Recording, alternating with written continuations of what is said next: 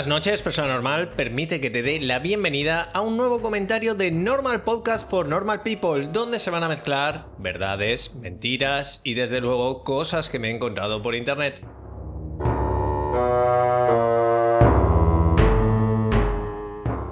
He hecho un pequeño díptico de Misters. Los Misters parece que vayan asociados a la infancia, ¿verdad? Porque tuvimos a Mr. Bear, el señor oso, Tuvimos a Mr. Whitemouth, que yo traduje como señor boca ancha, y ahora tenemos a Mr. Smile y a Mr. Ice. Vamos a ver qué tenía que decir la peñita normal de este Mr. Smile. Y estábamos últimamente con esta competición entre Chus Sanchester y Pablo AM, en ver quién comentaba el primero en Evox. Y nada, ha llegado Sophie, tomándose el cafecito ahí a las 5 de la tarde en México, y los ha desbancado. Y Sophie dice, hey, hey, hey, la narración y efectos de 10 como siempre. La historia me deja un poco descolocada ya que siento que falta un poco de contexto. ¿Será que hay alguna segunda parte? ¿O nos vemos en el comentario? ¿Señor Oso 2.0? Por otra parte, me encanta el hecho de que los creepies se traten de explicar cosas con la psicología. Siento que lo hace más real y tangible, sobre todo cuando son casos similares y aislados como este. Sigue así, Snaf.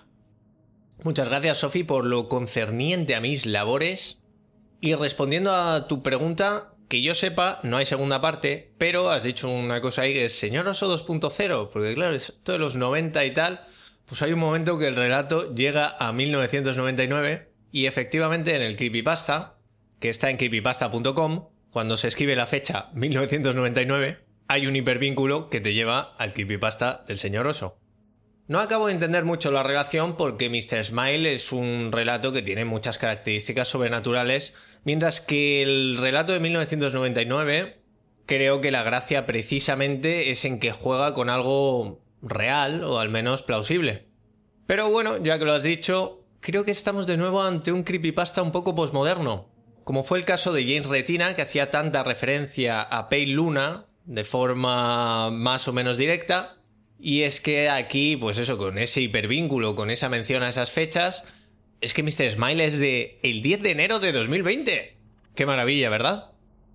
Y aunque he dicho que Mr. Smile tiene características sobrenaturales, hay cosas que no se pueden explicar de ningún modo, su autora hace un pequeño esfuerzo por atarlo a la realidad con esto de dar las fechas, hablarnos de qué es el trabajo de un psicólogo infantil, aunque hay que decir que la autora empezaba con psicólogo infantil y luego empezaba a utilizar la palabra psiquiatra. A mí me parecía más apropiado psicólogo. Tampoco es que sea un experto en esto, igual me podría haber quedado con psiquiatra, pero bueno, por darle coherencia, al final lo dejé con psicólogo. Unos pocos minutos después llega Chus Sanchester y dice: Me ha gustado mucho que no explique casi nada.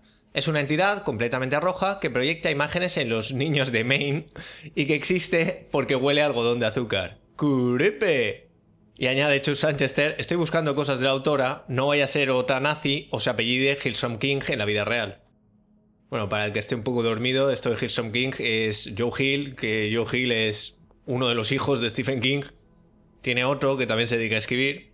Y en fin, la verdad es que los relatos de los hijos podemos ver mucho al padre. No, no, yo no, no es por desmerecer su trabajo, pero está ahora en cines Black Phone dirigida por Scott Derrickson y protagonizada por Ethan Hawke, que vuelven a las andadas del terror después de habernos dado aquella de aquella magnífica película que es Sinister. Y vamos, a ti te dicen que esto no es de Joe Hill, sino que es de Stephen King padre, padre nuestro de Maine, y vamos, te lo crees igual.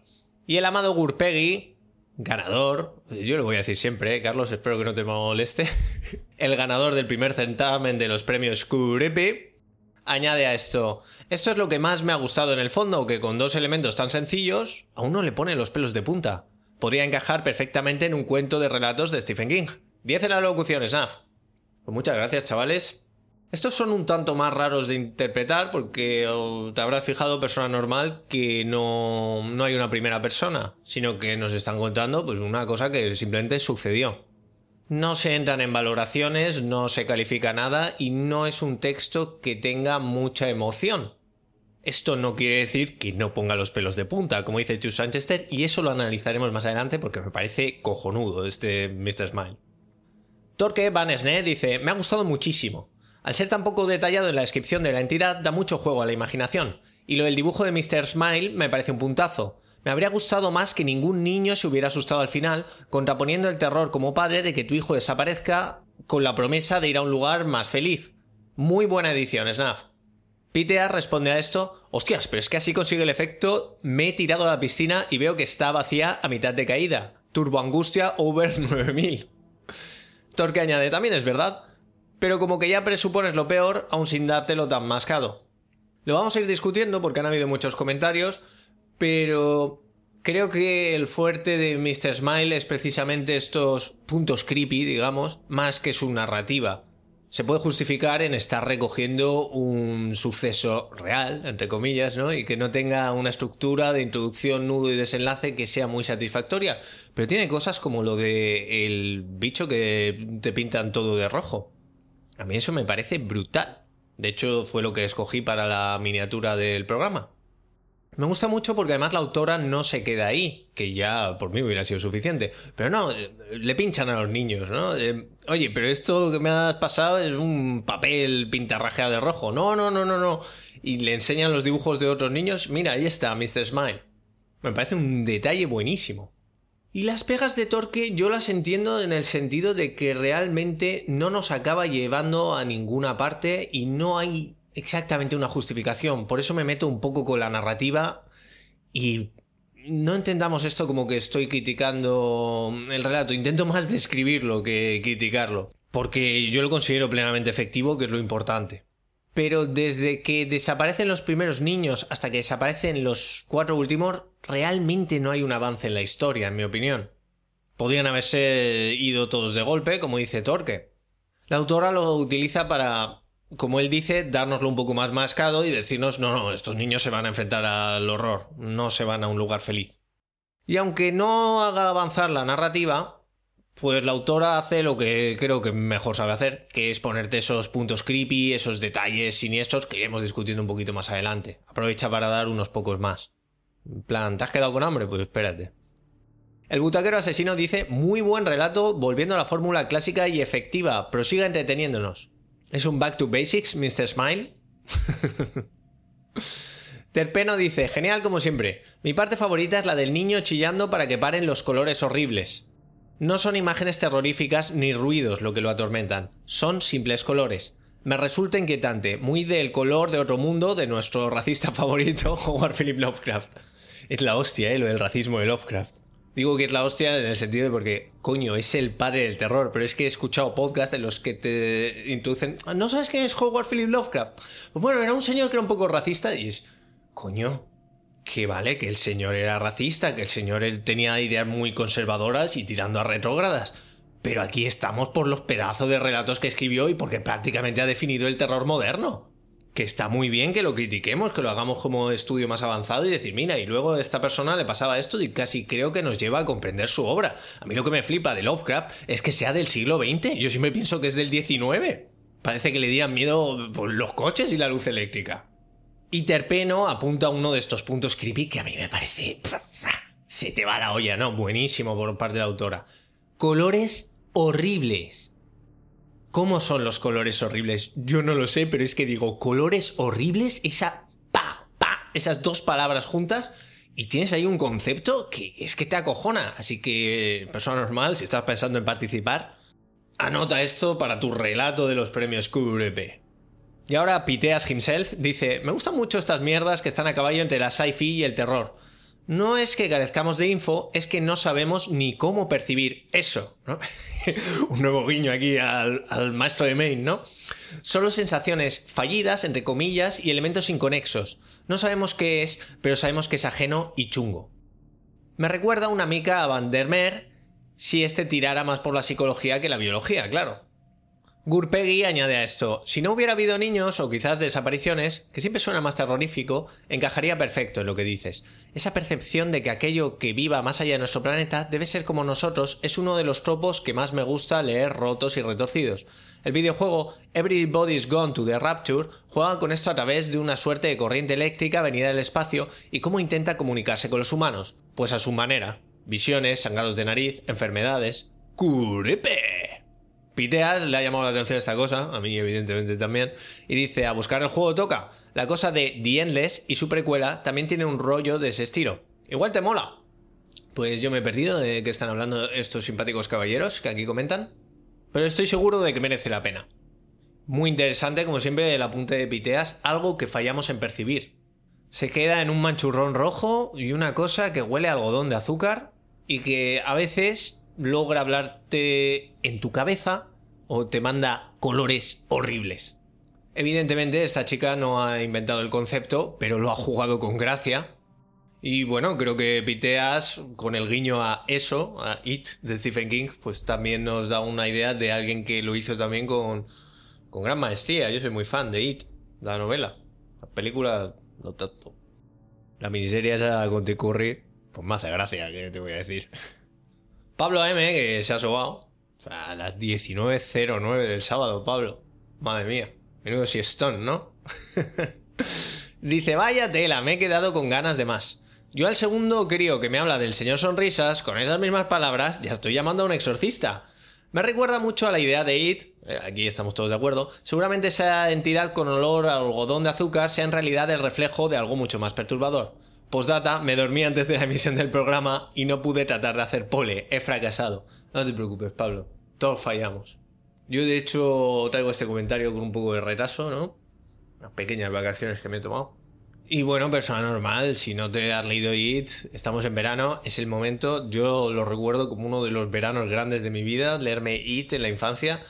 Y fíjate que es un tocho, no sé si son mil páginas, me lo he leído dos veces wow, ¿no? Dos veces un libro, ¿no? Pero quiero decirte, un libro de ese volumen me quise reencontrar con él más mayor y me sigue pareciendo fantástico, de lo mejor que ha escrito el señor King. Martin Martin dice, aun con la certeza absoluta de que no es real, te recorre un escalofrío por la espalda. ¿Qué podemos anotar de aquí? que la autora empieza con, bueno, pues había un psicólogo que un día está viendo a un paciente, un psicólogo está viendo a su paciente infantil, bla, bla, bla, bla, bla, y de repente, ¿qué pasa? ¿Qué pasa? ¿No? Más notas para los premios Q Empieza llano y acaba ahí en las alturas o en el abismo, como lo queramos describir.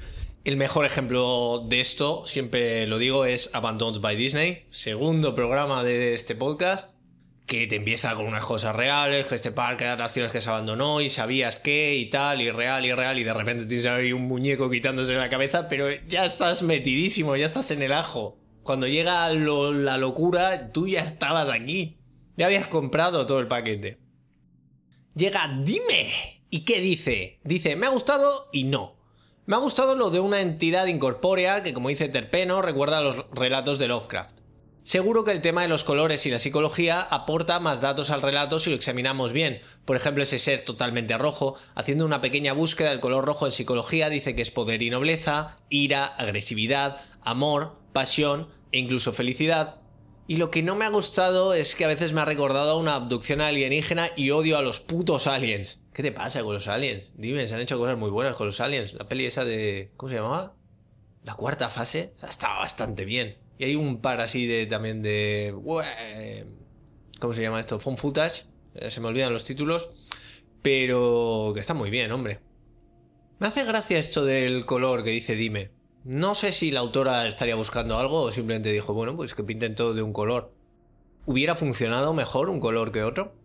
Negro hubiera sido muy previsible, quizá, ¿no? Muy asociado a la muerte, la oscuridad que hubieran tratado de pintar todo el folio de blanco hubiera sido un poco extraño, aunque hubiera sido divertido también, pero creo que podría haber funcionado con cualquier color. Aunque es cierto que hay colores que tenemos más asociados al peligro, creo que amarillo hubiera funcionado muy bien. Verde nos podría haber indicado que es algo de la naturaleza, ¿no? O sea, que creo que esto es interesante, ¿no? Elegir estos, nunca mejor dicho, ¿no? Detalles de color pues muchas veces está ahí en la combinación de palabras o en el concepto. Podría haber sido morado, podría haber sido. si hubiera sido azul, lo hubiéramos visto como algo triste, lo más seguro, ¿no? Piteas añade a todo esto la racionalización y brilli brilli de las abducciones es de lo peor que ha pasado al folk urbano. Dime dice, no lo hubiera expresado mejor. ¿Qué pasa, chavales? ¿No soy fans de Expediente X? Hizo mucho daño Expediente X. no estoy muy metido en el tema alien, ¿eh? Y abducciones, más allá de, de mi gusto por Expediente X. Llega Mapachito Denko y dice, muy bueno, quitando lo del tema de la telepatía y manipulación psíquica y demás cosas, yo me quedo con el tema de la sonrisa. Decía que no era como nosotros. Bien, eh, esto me gusta mucho también del relato. Creo que juega bien, que luego de hecho hay debate con el siguiente relato, con el de Mr. Ice. Creo que juega bien con el lenguaje de los niños, ¿no? Que puede ser vago. No era como nosotros.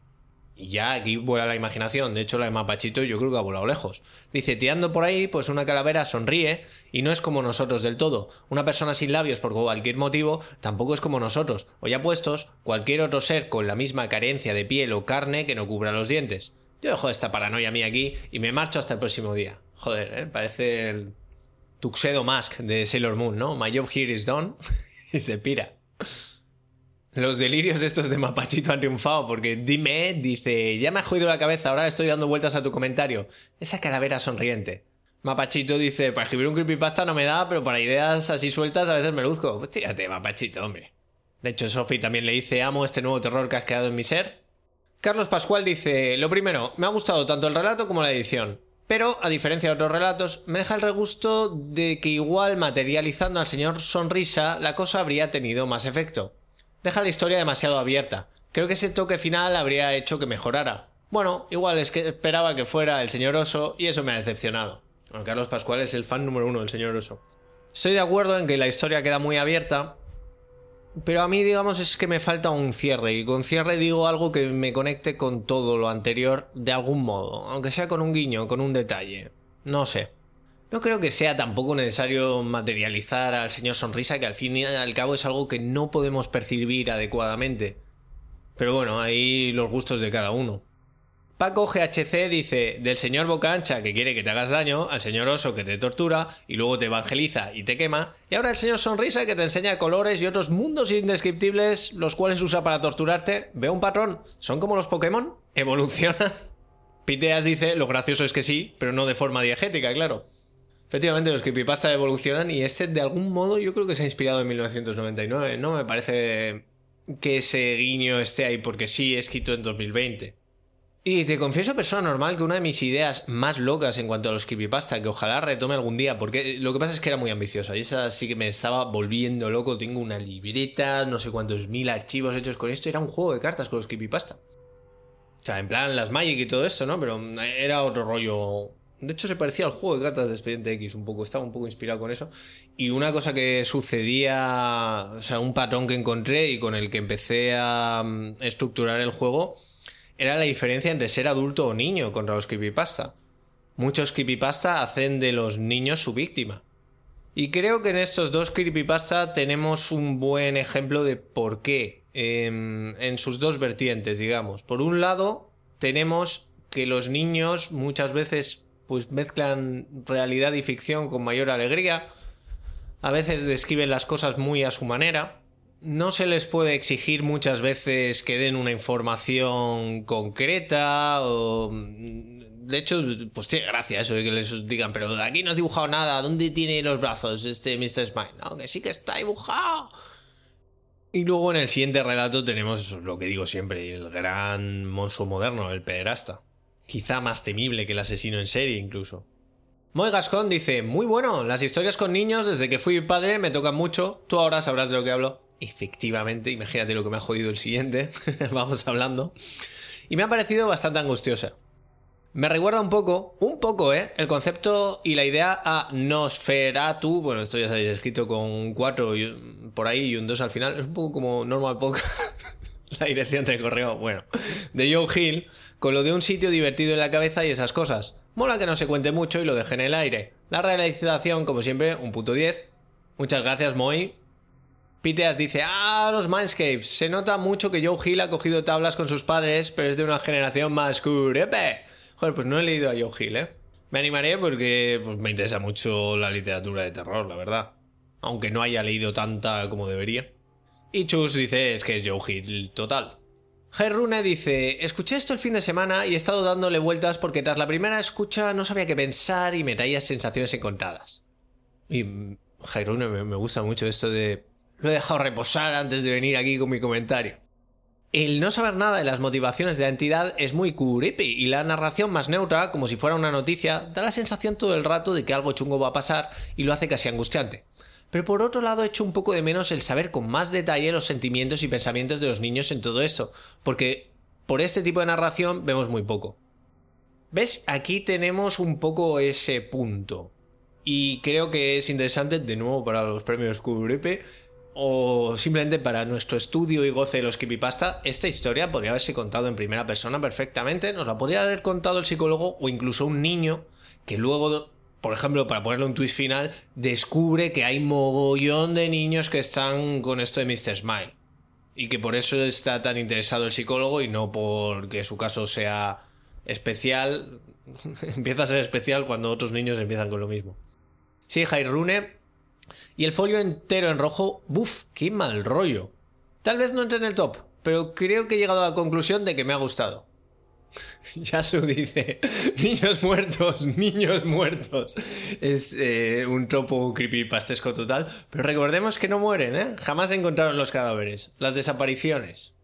Ahí creo que la autora también podría haber jugado un poco más.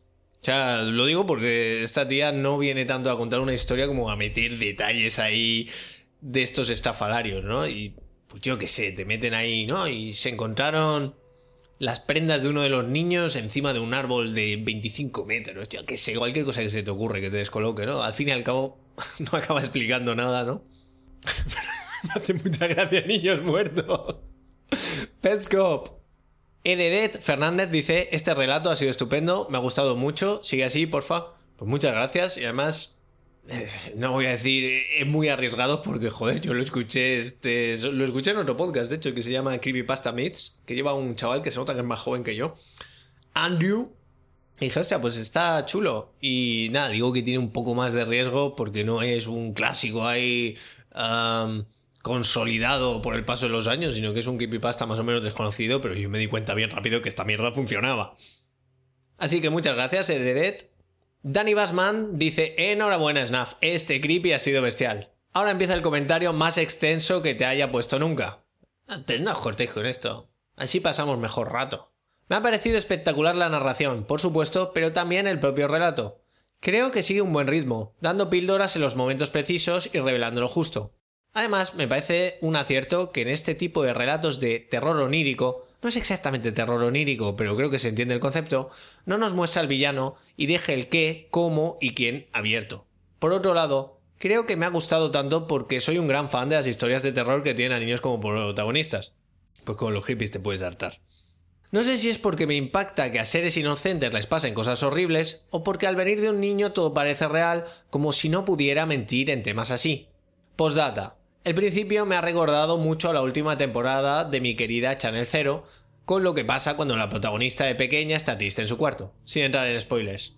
Dani está hablando de. de Dreamhouse, creo que se llamaba, espero no haberlo dicho mal, pero sí, eh, esa. esa te reconozco que no me la acabé esta temporada. Un día me tengo que poner ya con todas las de Channel Zero, porque tengo algunas que no las acabé, pero esa primera escena, la verdad es que era brutal, ¿eh? Muy escalofriante.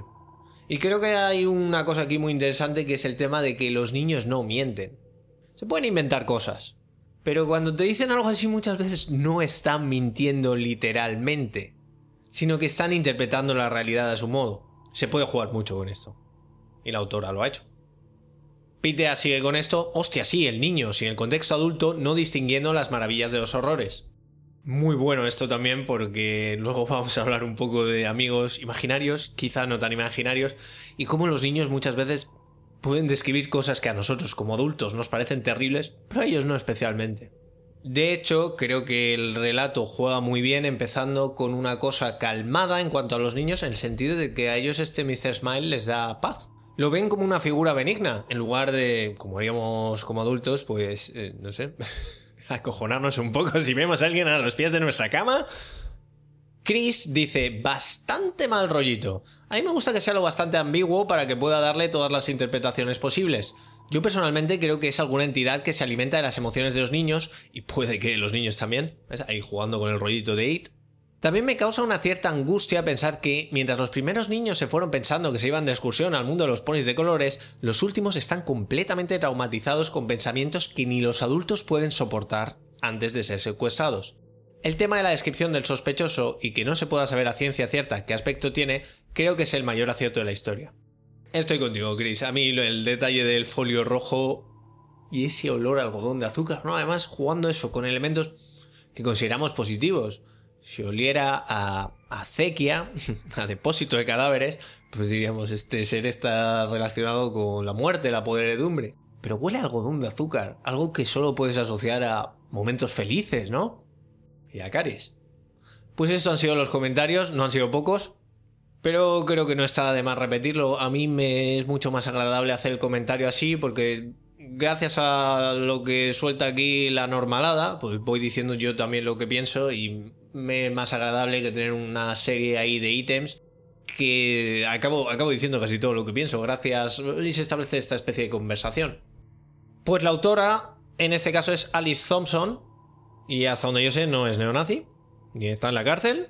La chica ya tiene tablas, pues es la autora de A Strange Device, Remember Alice y quizá uno de los más famosos, Better Films. Yo no me los he leído todos. Better Films, aunque me parece muy colorido, también me parece que se salía un poco ya del creepypasta. Estaba mucho más cerca del relato de terror, en mi opinión. Pero nada, iré revisando la obra de Alice y a ver qué saco por aquí, a ver si viene alguno más.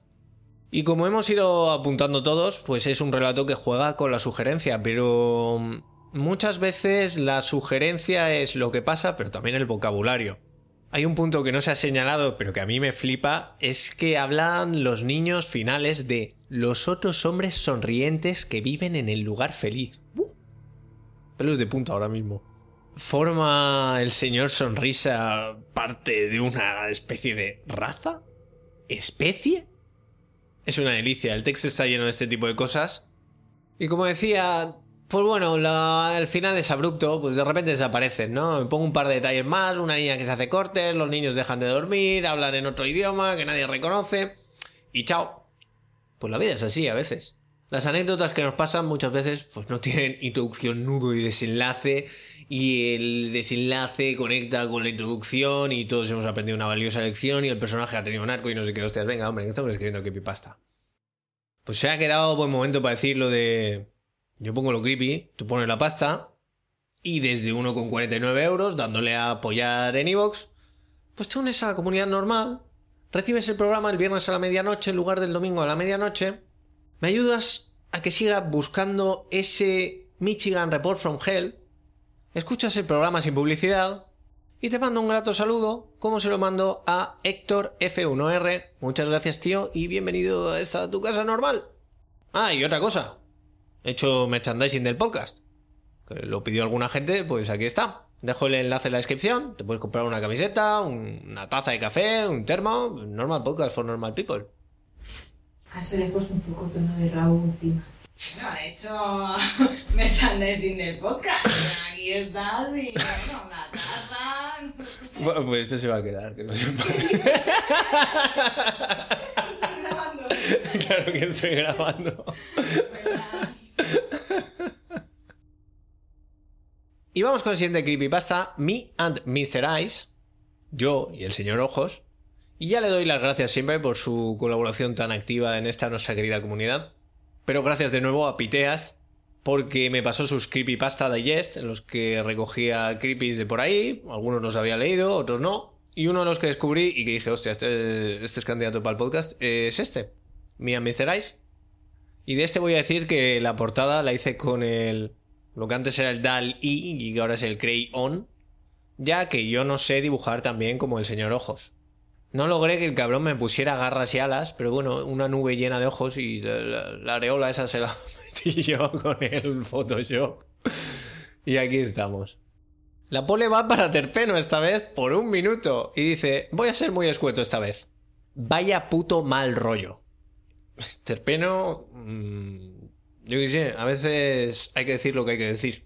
Y lo has dicho. vaya puto mal rollo mía, Mr. Ice. Lo he pasado francamente mal con este creepypasta. Y llega Pablo M un minuto más tarde, a las 12.17, y dice, ¡qué maravilla de creepy!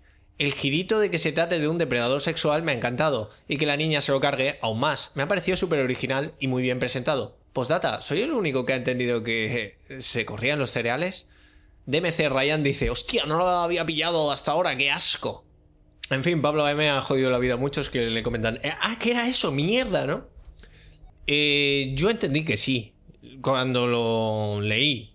Pero creo que esa es la magia también de esta historia, que deja también cierto lugar a la interpretación. Ah, por cierto, lo tenía que decir al principio. Eh, el rollo del blog y demás me lo inventé en literalmente 5 minutos. Tampoco es que sea una cosa muy elaborada. El relato no nos dice dónde está este texto, ni el nombre, ni la edad de la niña, aunque creo que se puede sugerir incluso que es más pequeña, pero decidí dejarlo en 10 años. Me parecía que está en la barrera ahí entre niña y preadolescente y que aún puede tener cierta inocencia como la de esta historia, pero a la vez puede tener un poquito más de vocabulario. Otra cosa que hice, no sé por qué, en este medio, eh, españolicé los nombres. No eran Mario, Chris, Andrea. No me acuerdo cómo eran, pero. Cosas yankees. El autor eh, o autora, no me queda claro, en este caso es Catch Wolf Ice y lo publicó en NoSleep, el subforo de Reddit dedicado a los creepies, hace tres años. De nuevo, estamos con creepies de nueva jornada. ¿Qué sucede con NoSleep? Es una comunidad especial en el sentido de que en los comentarios la gente no valora el relato, sino valora como si esto hubiera sido real. Al contrario que por ejemplo, creepypasta.com, que la gente dice, hostia, escribes de puta madre.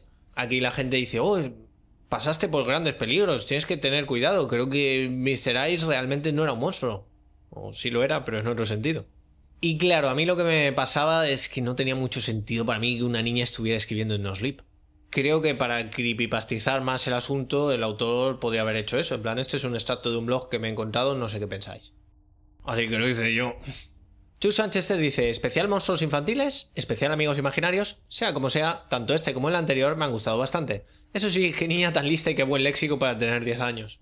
Sí, tienen ahí el juego que hay un momento en que dice mal taxidermia, no dice taxedermia, pero aún así la verdad es que tiene un vocabulario bastante bueno. Sophie dice, bueno, bueno, bueno, este sí que sí, me fascina este creepy, reflejando la realidad de la sociedad de mierda donde vivimos y la ruptura de la inocencia. 666 sobre 10, Snap. Muchas gracias, Sophie. Y sí, claro, aquí estamos hablando de monstruos más reales. Y Sophie, puesto que está ahí de cerca con lo de la moderación de redes sociales, pues se habrá encontrado con más de uno. Álvaro González Martínez dice, prometía bastante. Aunque el uso de un léxico y una gramática demasiado avanzados para una niña de 10 años me chirrió desde el principio. El final no me gustó, porque no me cuadra que un pederasta se coma un bol de cereales con gelocatiles que le pone una niña todas las noches. Volveré a escucharlo por si no lo entendí bien. Efectivamente hay como cosas ahí que están como un poco fuera de lugar, ¿no?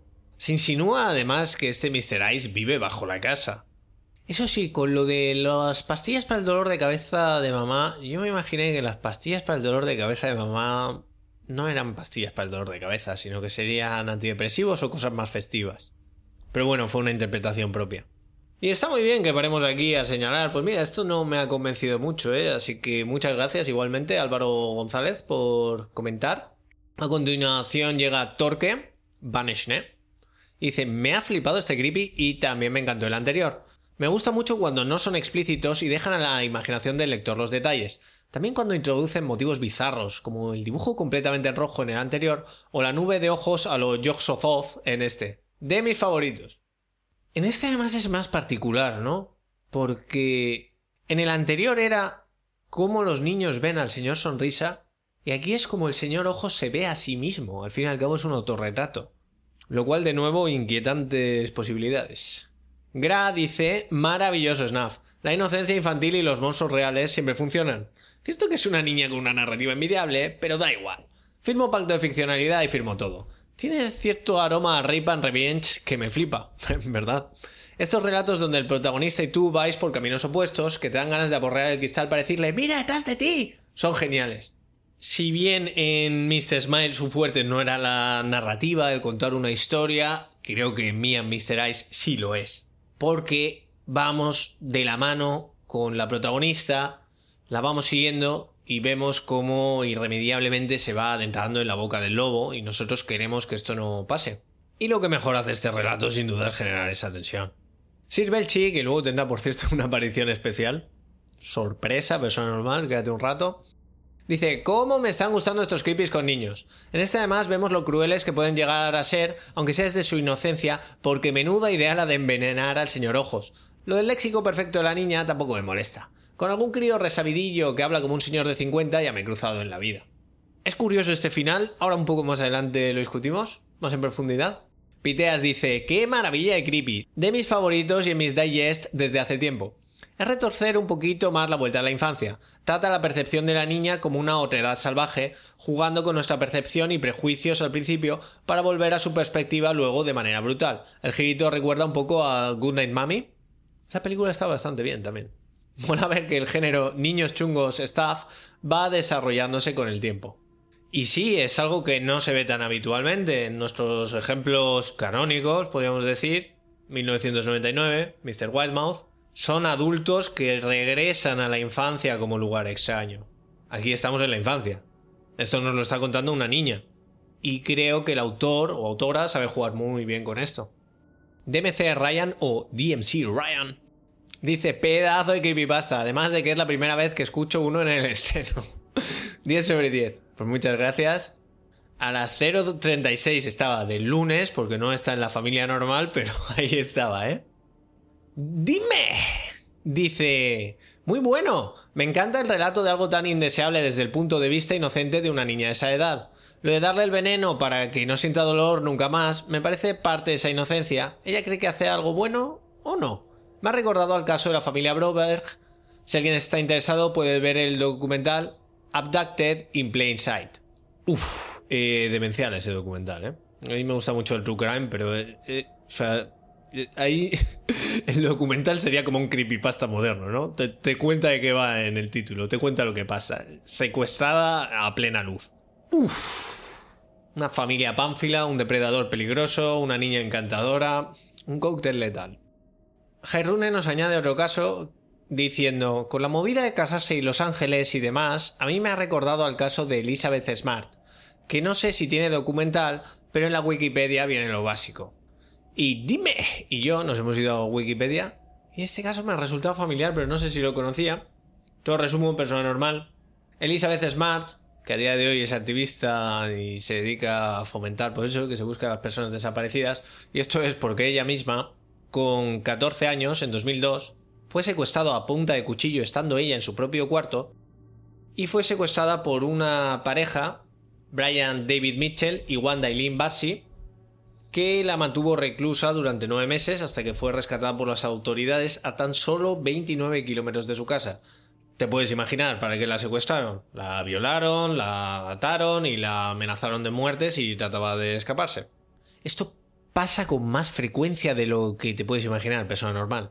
Eh, ahora mismo de lo que te estoy hablando no es del secuestro en concreto, sino de que haya una pareja en la que ella, por lo que sea, consiente que el marido secuestre a una chica para sus instintos desviados. Y bueno, ella por lo visto no tuvo una gran condena, por lo que estoy leyendo, siete años.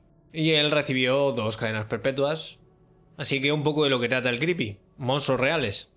José Luis Mendoza Adas me dice, Supongo que se vieron en especial con amigos imaginarios o no, chungos. Muy buenos comentarios. Pues muchas gracias, José Luis. Y fíjate, em, el documento que me he creado para escribir sobre esto se llama No tan imaginarios. De hecho, creo que voy a llamar así al programa. Sofía Barker dice, buenísimo. No hay nada que me dé más puto asco que los pederastas y me encantan los relatos con final feliz. 10 sobre 10. Dime, responde a eso, seguro que disfrutarás con la película Hard Candy. Y Sofía dice, disfruté, sí, peliculón. Esta la vi en su estreno en su momento y la verdad es que me gustó mucho. Sum Yuna dice, buenísimo, no solo el mal cuerpo que te va dejando durante todo el relato y el girito final que hace que todo sea mejor, también estupenda la narración como siempre. Bueno, ya que lo hemos citado unas cuantas veces, vamos a hablar de ese final. Es absolutamente atípico en un creepypasta. Los creepypastas creo que tienen finales generalmente funestos. Bueno, creo no, lo sé, he narrado unos cuantos. Pero yo no sé, no sé a qué viene este final, pero yo creo que es porque no podía haber otro. Yo creo que no hubiera soportado un final más predecible en cuanto a creepypasta, en plan, ah, bueno, y me voy a reunirme con el señor Ojos, chao. Eh, buf, eh, no lo hubiera aguantado, ¿eh? Creo que de verdad que se genera una tensión aquí horrible. Nunca he padecido tanto por un protagonista, un creepypasta. Aún así, el texto creo que nos hace el juego, bueno, que es mi tropo favorito, ¿no? Siempre lo digo de coña en Aguasturias. ¿Quiénes son los monstruos, no? Es todo un subgénero de la ficción. Ya desde Frankenstein. Pues en este caso nos da un poco igual, ¿verdad? Nos la suda un poco la justicia en estos momentos, ¿no? No, estaría bien que lo hubieran capturado y hubiera cumplido con... está, bien como está. Un poquito de matarratas. Ahí la paternidad lo que te hace, ¿eh? Rune dice, qué chungo. Y mira que después de que Chris desapareciera, es obvio que le hizo desaparecer porque hizo llorar a la protagonista, pero buf, chungo igual. Parece que los padres empezaron a sospechar, pero ni con eso. Tiene que salvarse la niña sola. Piteas dice, los padres de los creepies y la policía de, Black Phone son los Stormtroopers del terror. Sí, además creo que este texto evidentemente no se dedica a la denuncia. De hecho, voy a decirlo ya, creo que ha habido, he leído creepypastas que se han intentado dedicar a la denuncia y dándonos como este un final feliz o tratar de denunciar pues una cosa que nos parece mal de la sociedad, pues yo sé, machismo, racismo, cualquier problema de ese estilo. Y es, esto es opinión personal, pero para mí no, no es el medio. Nunca he visto uno que funcione. En cambio aquí, pues... Eh, ya digo, no creo que sea un texto de, ¡guau, qué malos son los perastas! Pero sí que está metido, está metido con más gracia. Y otra cosa que creo que está metida es esa ausencia de los padres. Ya digo, no es una denuncia de, ay, cuidad mejor a vuestros hijos, pero con este detalle que dice Jairune de, y bueno, estuvieron un tiempo preocupados, pero al final dices, buah, qué rayada los putos niños, tío. Estar vigilándolos todo el rato, ¿no? Entendemos que la protagonista solo tiene madre, el padre no es ni mencionado, y que la madre tampoco le hace muchísimo caso. Llega nuestro monstruo local, Yasu, y dice, señor ojos, did nothing. Bueno, pues cuidado. A ver qué te encuentras en los cereales, Yasu. Y llega Tomás Rodríguez Suárez y dice, pues me ha encantado. El de la semana pasada, el de Mr. Smile, no me disgustó, pero incluía un elemento paranormal que no me terminaba de encajar. Pero este toca cosas muy complejas. Por un lado, creo que todos pensamos que la niña había conectado con un perasta, ¿no? Sí. Aunque lo del dibujo me dejó un poco fuera de juego. Y ese final, pelos de punta. Me está gustando mucho los creepies que está subiendo en relación con la niñez son de los que más me inquietan porque por un lado los niños, y creo que cuanto más pequeños son, tienen su propia forma de ver y entender el mundo que los adultos muchas veces no comprendemos. Y a esto hay que unir la dificultad para expresarse de manera que los adultos entendamos, sobre todo a los más pequeñitos, lo que es especialmente perturbador. Por cierto, Sraf, ¿conoces el Creepy Penpal? Aunque por extensión, he oído adaptaciones de un par de horas, creo que se sale un poco de la categoría.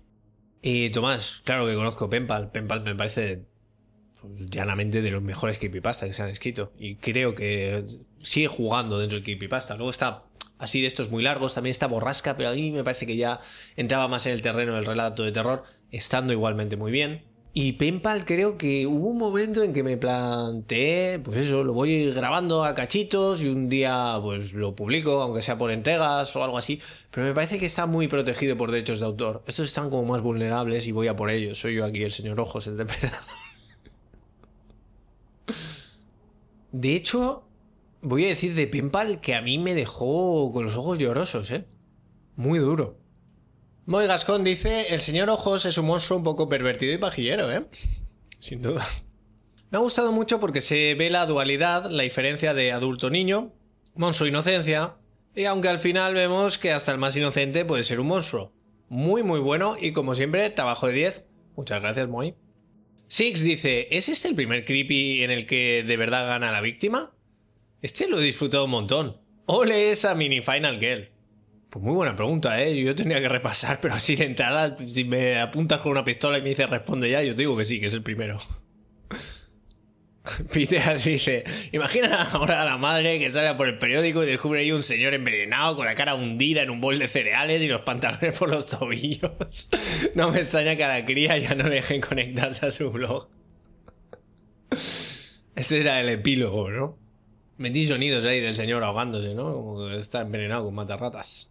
Elisa CM7 dice, uff, menudo viajecito para lo corto que es. Me ha gustado mucho cómo está planteado, con giritos a cada esquina, aunque el último sin duda es el mejor, desde luego de los creepies que más me han sorprendido. Pues desde luego nos pilla sorpresa porque siempre esperamos lo peor eh, de un creepypasta. Y como decía, no me parece el medio y al final ganan los buenos, sino Quiero decirte, si esto acaba con, ay, me di cuenta de que era un perasta muy malo y llamé a la policía, tal, no, no, no, la envenena con matarratas, tiene esa parte siniestra de la venganza y como digo, por suerte sucede, porque se pasa muy mal. Paco GHC dice, absoluto terror con la parte en la que imita los ejercicios de series de mayores porque se le da bien el deporte. Buen especial de cosas que jamás quieres que la, la princesa de las tinieblas te diga, Snap. Eh, sí, un poco, ¿no? Eh, mucho más duro esto Em, de consumir, ¿no? Desde la paternidad. Bueno, hay una cosa por ahí grotesca que quiero citar, esto ya para los más duros. Eh, joder, Lolita Slave Torture. Uh, esto es un creepypasta que de hecho no está ni en texto por ahí, porque yo creo que debe saltarse en no sé cuántos códigos legales. Circula por ahí como JPG. Se puede encontrar fácil, ¿eh? eh es cortísimo, y aún así yo me lo tuve que leer en dos tandas. Sí, creo que no tengo valor para hacerlo. ¿eh? A mí me gusta eso, lo digo siempre, ¿no? Con la ficción podemos ir a donde queramos, pero... No sé, ahí ya creo que igual, igual pongo la línea justo ahí, en Lolita Slave Toy. Perdón, Lolita Slave Toy. Por si de verdad quieres buscarlo, te quieres joder la mente y todo eso, yo ya lo hice antes por ti. No, no creo que tengas que pasar por ahí, pero hey, el mundo es de los valientes. Pitear responde a lo de Paco GHC de los ejercicios enfrente de la tele, que a mí me parece una parte como muy extraña. No sé realmente de qué está hablando, de esto de las partes graciosas y no sé qué. Yo no lo acabo de entender. No entiendo si ahí hay un doble juego como con lo de las sustancias malolientes, que algunos hemos dicho, se corrían los cereales, ¿no? Eh, ¿no? No sé de qué estamos hablando exactamente, pero Dice Piteas, esa escena provoca asquete, lo inocente que lo ve ella y lo sucio que sugiere. Genera mogollón de tensión e impotencia. Paco responde a esto, creo que es lo peor de todo el creepy, eso y las cosas asquerosas de los tazones. Me estoy acostumbrando a que me respondas, Piteas, no sé si es bueno o malo. Ah, Piteas está ahí siempre guardia. Piteas dice esto, acabo de leer la interpretación de Pablo M, lo de que, vamos, que eyaculaba en los cereales. Dice, y ahora me siento un poco, ¡buah! A ver, que yo soy solo una persona normal. Hombre, al lado del señor Ojos, Anónimo dice, le advertí que no hablara sobre mí. Creepy. El loco de la motosierra dice, buena historia. La verdad que escuchando este audio no podía dejar de pensar en un caso de perastia muy chungo. Como siempre, gran trabajo. Bueno, el loco de la motosierra nos ha dejado ahí. No ha dicho qué caso, pero bueno, seguramente estamos mejor así. Estamos más cómodos. Mapachito Denko dice, no sé si es más turbio el que antes comiera niños o que ahora se haya dado a las pastillas y se case con ellos. Ya, ¿eh? Ese trasfondo también es muy interesante, ¿no? Como que era un pederasta asesino y ahora es solo pederasta, se ha reciclado, ¿no? Ahora esos problemas forman parte del pasado, ¿no? Unas sugerencias muy extrañas las de este relato y muy provocadoras, muy perturbadoras. Junco Celeste dice, me ha encantado. Buen girito final para un relato que explota esa inocencia infantil, aunque no termine de asegurarnos cuál ha sido el resultado. Yo creo que sí. Que lo deja un poco abierto, pero entendemos que sí, que se lo ha cargado. De todos modos, personalmente sigo prefiriendo los creepies de castigo a la gente con demasiado tiempo libre. Eh, bueno, pues Junco Celeste, estás en tu casa. Esto ha sido una absoluta excepción. Normalmente es, pues es que me dijeron que no me metiera en esta web y yo me metí. Te dije que el cartucho estaba maldito. Y un largo etcétera del que hemos disfrutado pues ya en setenta y pico episodios. Gurpegui dice, este me ha puesto los pelos de punta, no lo voy a negar. Y el girito, uff, genial. Es que es un alivio. Y además, siguiendo un poco con lo de la narrativa, lo que hace no sale de ningún sitio, sino que lo hace por una propia frase del señor Ojos, lo de así no tienen que sufrir más. Y aparte, no lo mata, pues yo qué sé, de otra forma, sino con el mismo matarratas con el que se envenenó a esas ratas que no iban a sufrir más y, como, y muere como la rata que es, ¿no? El Arita dice, ojito lo turbio que queda el creepypasta, que mal cuerpo. Así nos hemos quedado todos. Danny Bassman dice, puf, qué mal cuerpo deja este creepy, ¿eh? Vemos ahí lo del mal cuerpo. Como puse en el comentario la semana pasada, en mi opinión, las historias de terror contadas desde el punto de vista de un niño inocente impactan mucho más. Me encanta esta antología de amigos imaginarios, pero miedo me da el comentario con los casos reales que pueda relatar. Igual no me voy por donde piensas, Dani, pero eh, yo me he acojonado, ¿eh? he sentido miedo de verdad eh, buscando información de este mm, especial o díptico, ya no sé cómo llamarlo, pero bueno, pues dos creepies. Urquhart dice, muy muy muy creepy, genial el trabajo, Mr. Snuff. Muchísimas gracias, Urquhart. Y este comentario me ha parecido la hostia, porque Paco GHC vuelve y dice, volviendo a escuchar el creepy, me parece muy posible que el señor Ojo sea o un profesor o alguien mayor encargado del colegio. El primer... Es que esto me pareció buenísimo, tío, y grandísimo, Paco. El primer contacto con ella fue allí, cierto, la nota de la mochila, conoce el entorno de la niña, cierto, le dice de verse allí porque es una zona que conoce y se sentirá seguro. Hostia, es que esto me pareció genial. Esto me pareció ahí de, Estoy viendo el documental de True Crime. Yo es que, claro, los que me pasta muchas veces, pues no. Les busco vueltas, pero de otro modo. Pero no intento cazar al asesino como ha hecho Paco aquí. Y seguramente el autor o autora sí que había pensado en esto, porque me parece que está muy, muy bien traído esto que dices. Muy jodida la manera de intentar aprovecharse de esta posición de garante con la niña. Seguramente a Chris y otras niñas, de cuando comía y le gustaba escuchar gritar, se les haya llevado a ese mismo sitio. Joder, Paco, tío, tú eres polizonte. La policía no ocurra también. Buenísimo este comentario, Paco. Víctor dice, final feliz. Pintaban bastos, pero el giro lo cambió todo. Muy bueno. Todos sorprendidos de estar felices y con el final. Cagna dice, muy creepy escuchar cómo la víctima va a terminar en la boca del lobo de su propia pluma. Veo que muchos comentarios se del final feliz, pero para mí la niña cometió el fatal error de presumir de su plan en internet. Seguro que los monstruos no saben usar el ordenador. Si no volvió a actualizar el blog, es que se convirtió en Mrs. Ice. bueno, bonita teoría, Cagna. Bueno, yo ya visteis que me tomé la libertad poniendo esos sonidos de ahogo, pues como que la niña había triunfado frente a su agresor. Pero claro, al triunfar se convierte un poquito en monstruo, ¿no? Igual se vuelve adicta a esto, ¿no? Tampoco esperaríamos con muchas ganas que la pillara la policía, ¿no? Quiero decir, hay gente peor por ahí. Y aunque precisamente la gracia de Mr. Ice es que no era tan imaginario como se podría haber sugerido en un principio, o eso hemos deducido, vamos a hablar de esos amigos imaginarios o esas cosas de las que nos hablan los niños y no sabemos muy bien en qué lugar meter, dónde va esto. Pero antes de esto, como prometía, tengo un audio aquí de una gran oyente del podcast, Sir Belchi, que tiene una historia que contarnos. Hola, Snaf. Bueno, te mando este audio porque acabo de escuchar el último programa de Normal Podcast, Señor Sonrisas, y vengo a decirte que me ha tocado especialmente porque yo tengo una historia algo parecida de cuando era pequeña y no sé, quería contártela. Eh, tienes mi permiso si la quieres poner luego en algún programa y demás, creo que es algo curioso. Eh, soy hiperactiva, siempre lo he sido desde que era chiquitilla y eh, cuando tenía unos seis años, pues estamos hablando del año 83 más o menos, pues bueno, eh, mi madre decidió medicarnos tanto a mí como a mi hermano porque somos los dos hiperactivos, esa señora tiene el cielo ganado. Y en aquellos entonces estamos hablando de una época en la que tampoco se cuestionaba a los médicos, se sabía, a ti te decía un médico, oye, tu niña es hiperactiva, no para, te está volviendo loca, toma, dale esa medicación y ya verás que tranquilita se queda.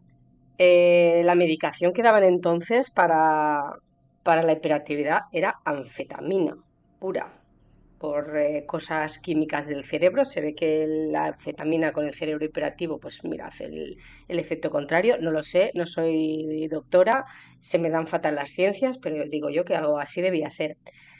Entonces, pues imagínate una niña de 6 años con mucha imaginación que he tenido siempre me ha gustado siempre mucho el misterio, el terror. Creo muchísimo en lo sobrenatural, en los fantasmas, pero desde que era una enana. Y de repente te empiezan a dar anfetamina. Eh, anfetamina eh, que a mí me provocaba visiones. Yo veía cosas, yo escuchaba voces, sobre todo eh, yo no tenía un señor sonrisa, yo lo que tenía era la figura de una figura que había comprado mi madre en Galerías Preciados, imagínate ya de lo que estamos hablando.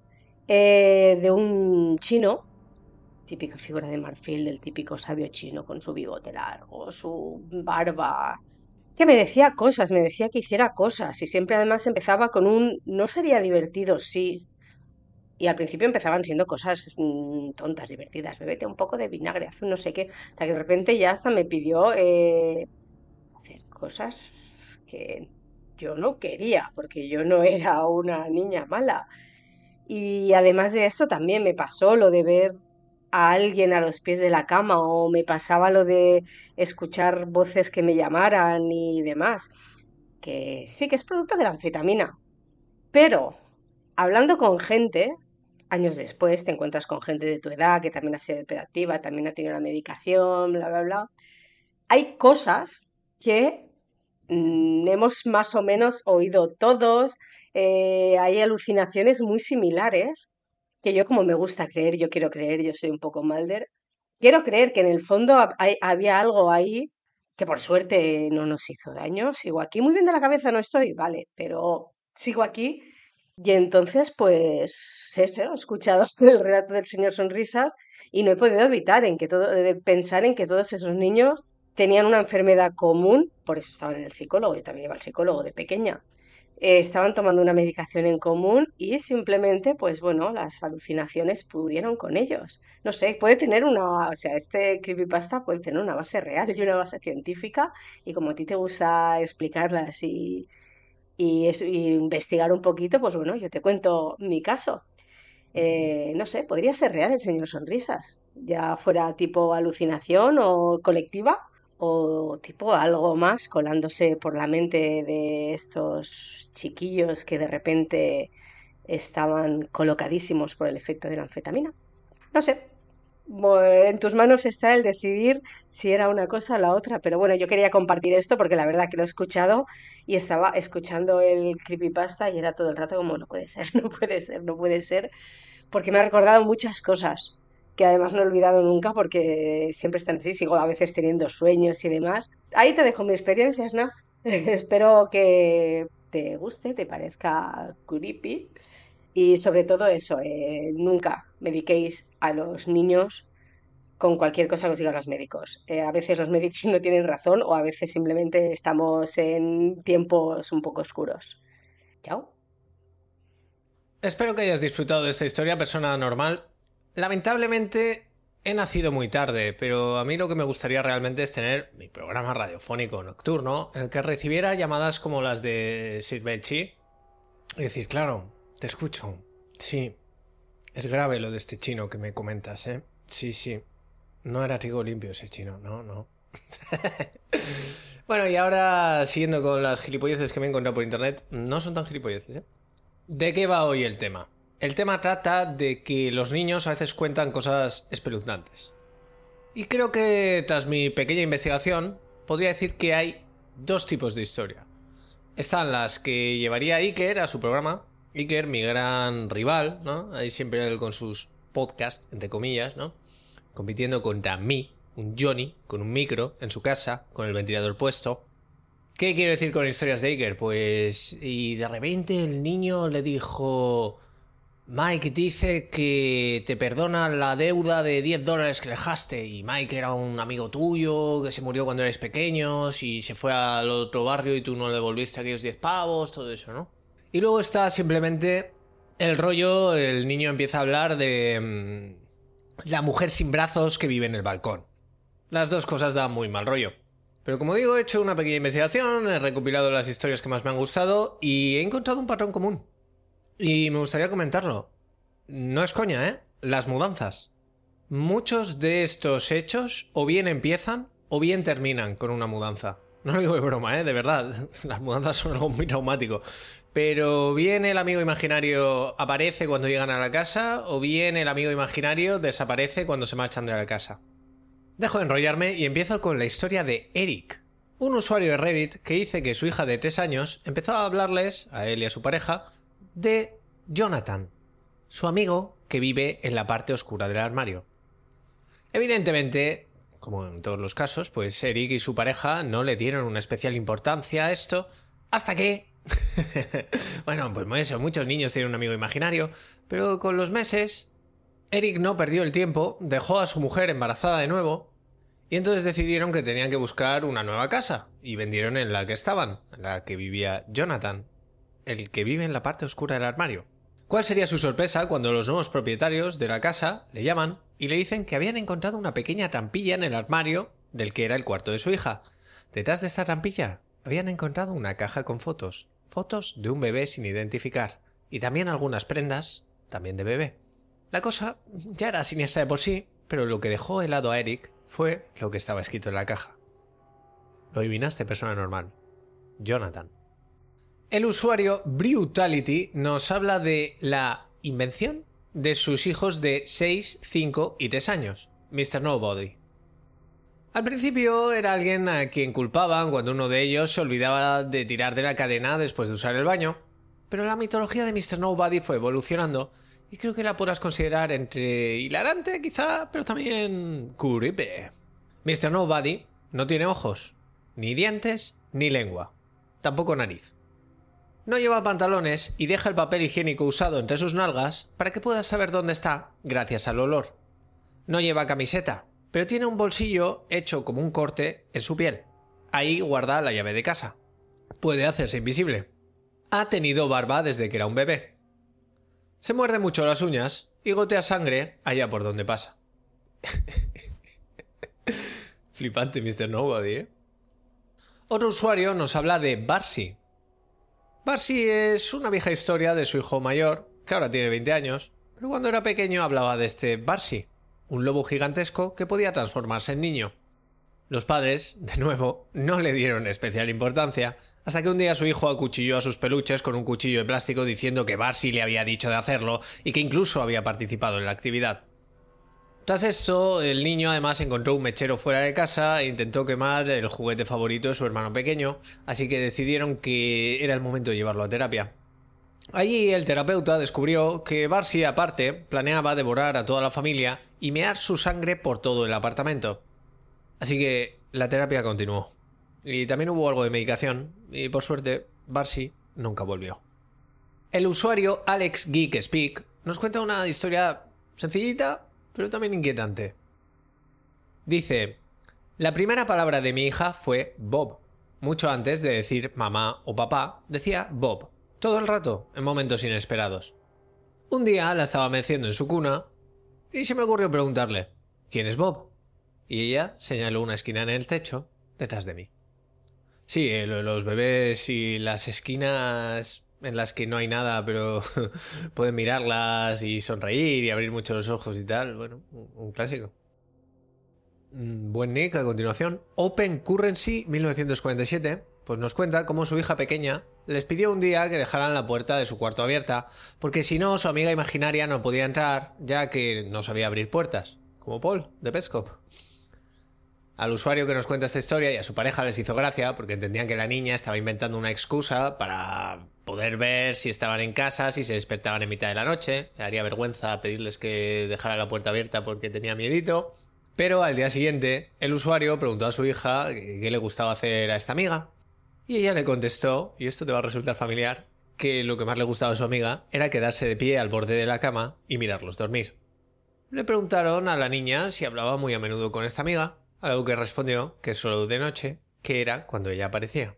Le pidieron que hiciera un dibujo de ella y la niña dibujó algo con muchos dientes afilados y una protuberancia en la cabeza. Bueno, si, si pinta todo de rojo. Una vez se mudaron de la casa, la amiga no pareció seguirles, aunque su hija dijo que lo más seguro es que sabría encontrarles. Por suerte, nos cuenta el usuario, eso fue hace ocho años y no ha habido más noticias al respecto. Otro usuario habla de la amiga imaginaria de su hermanastro, Willa Rose. Una noche, la madre de los chicos encontró al perro de la familia muerto. El hermanastro reconoció haberlo matado después de que Willa Rose se lo pidiera. Al día siguiente, nos narra el usuario, su hermanastro ya no estaba y su madre le explicó que se había ido a vivir con la abuelita por una temporada. El usuario afirma tener 21 años a día de hoy y que no ha vuelto a saber de su hermanastro desde entonces, pero que antes de que se lo llevaran le escribió a Willa Rose. Al parecer, se trataba de una niña de 14 años muerta en 1904. Llevaba gafas aunque no tenía ojos, tenía la piel blanca como el papel y vestía un vestido rosa con medias verdes. El usuario N155E, se puede leer quizá como Nise, nos cuenta la historia de Karikare, Un día, volviendo de casa de unos amigos, pasaron junto a una tapa de alcantarilla. Su hijo de tres años le dijo: Hay un niño pequeño ahogándose ahí abajo. Se llama Karikare. Nos cuenta el usuario que Karikare parece la combinación de dos nombres noruegos: Kari, que sería de chica, y Kare, que sería de chico. Por lo que comenta, no conocen a nadie con ninguno de los dos nombres, y ni siquiera sus padres sabían que su hijo de tres años entendiera el concepto de ahogarse. El niño no ha hablado mucho más de este tema, pero alguna noche se despierta, señala a su amaquita y dice: Karikare no quiere dormir. El usuario Parking Lot Guy cuenta que cuando su hija tenía cuatro años tenía dos amigos imaginarios. Uno era Samantha, que parecía preferir estar en la habitación de la niña, Llegado el momento, la niña anunciaba que Samantha se tenía que ir a dormir. Un día le preguntaron dónde dormía Samantha, y la niña respondió, como quien tiene que explicar algo muy obvio, que Samantha salía de casa cuando se ponía oscuro por la puerta de atrás y se iba a dormir bajo la hierba. El segundo amigo imaginario era Mons Rest o algo que sonaba similar. Según esta niña, Mons Rest era muy simpático. Tenía el pelo largo y negro, vestía con pantalones beige y unos zapatos muy graciosos, aunque no llevaba camiseta. A menudo decía que estaba cubierto de azul y blanco y que le gustaba llegar, pasearse alrededor de la casa por el jardín y quedarse por ahí, escuchar música si tenían puesto algún disco, y allí se quedaba hasta por la mañana. Una vez se mudaron, no se volvió a saber de los dos amigos. Seguramente los psicólogos infantiles tengan alguna teoría en cuanto a esto, porque a mí me ha flipado el tema de la mudanza que esté presente tantas veces. Igual los niños hacen estas construcciones asociándolas a espacios, por eso me ha sorprendido un poco que no haya mm, amigos de este estilo que vivan en la guardería, por ejemplo, o en el colegio. Todos viven en casa. Science Nerd 86 nos cuenta la historia de Don.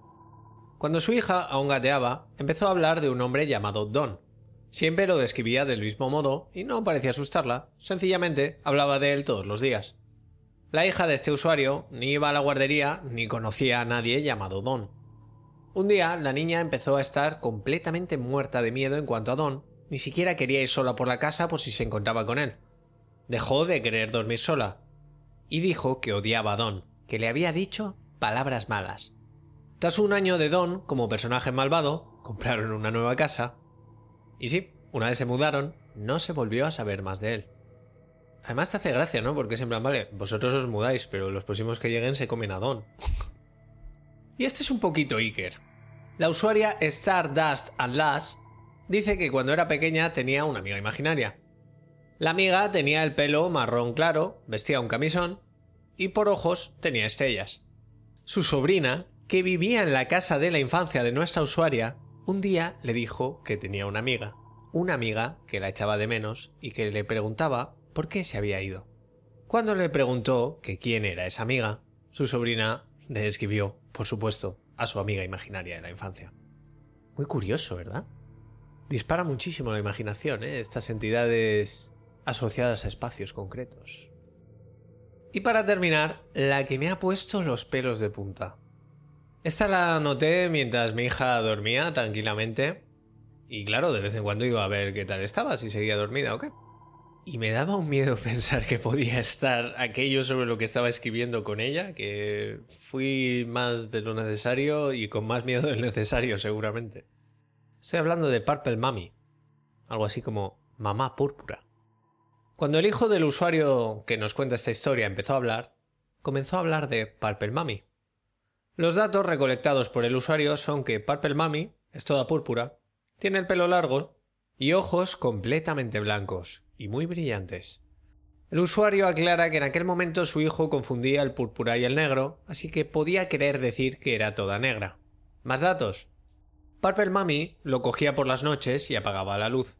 A menudo encontraban al niño fuera de la cuna por la mañana y también las luces apagadas, a pesar de que al niño en cuestión le aterroriza la oscuridad, y se la dejaban encendida para dormir.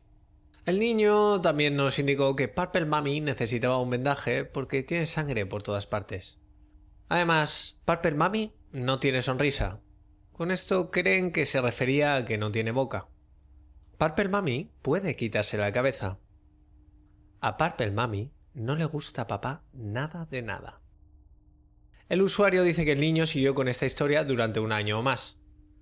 Si le preguntaban dónde estaba Purple Mummy, siempre señalaba el mismo punto, una esquina de la habitación que quedaba tapada por el armario.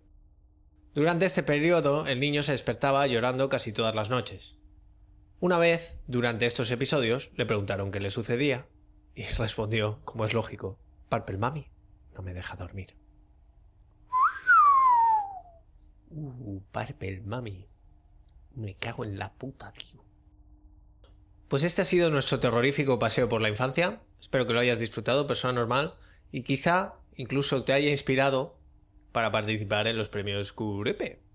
Si quieres conocer las bases, pues solo tienes que escuchar el audio anterior, tampoco voy a dar la chapa otra vez. Pero en resumen, envía tu creepypasta y si me gusta, acabará aquí locutado, serás inmortalizado, parte de Normal Podcast for Normal People. Y quién sabe, puede que aterrorices a unos cuantos, como a mí me ha aterrorizado la puta Purple Mami. He perdido un poco el ritmo del podcast y no estoy seguro de si la semana que viene va a haber programa, pero no te preocupes, si no es la semana que viene será la siguiente. Una pena porque agosto me parece un mes muy de curipis, a la japonesa. Yo intentaré que haya, ¿vale? Y si no, me sabrás perdonar. Un abrazo, persona normal.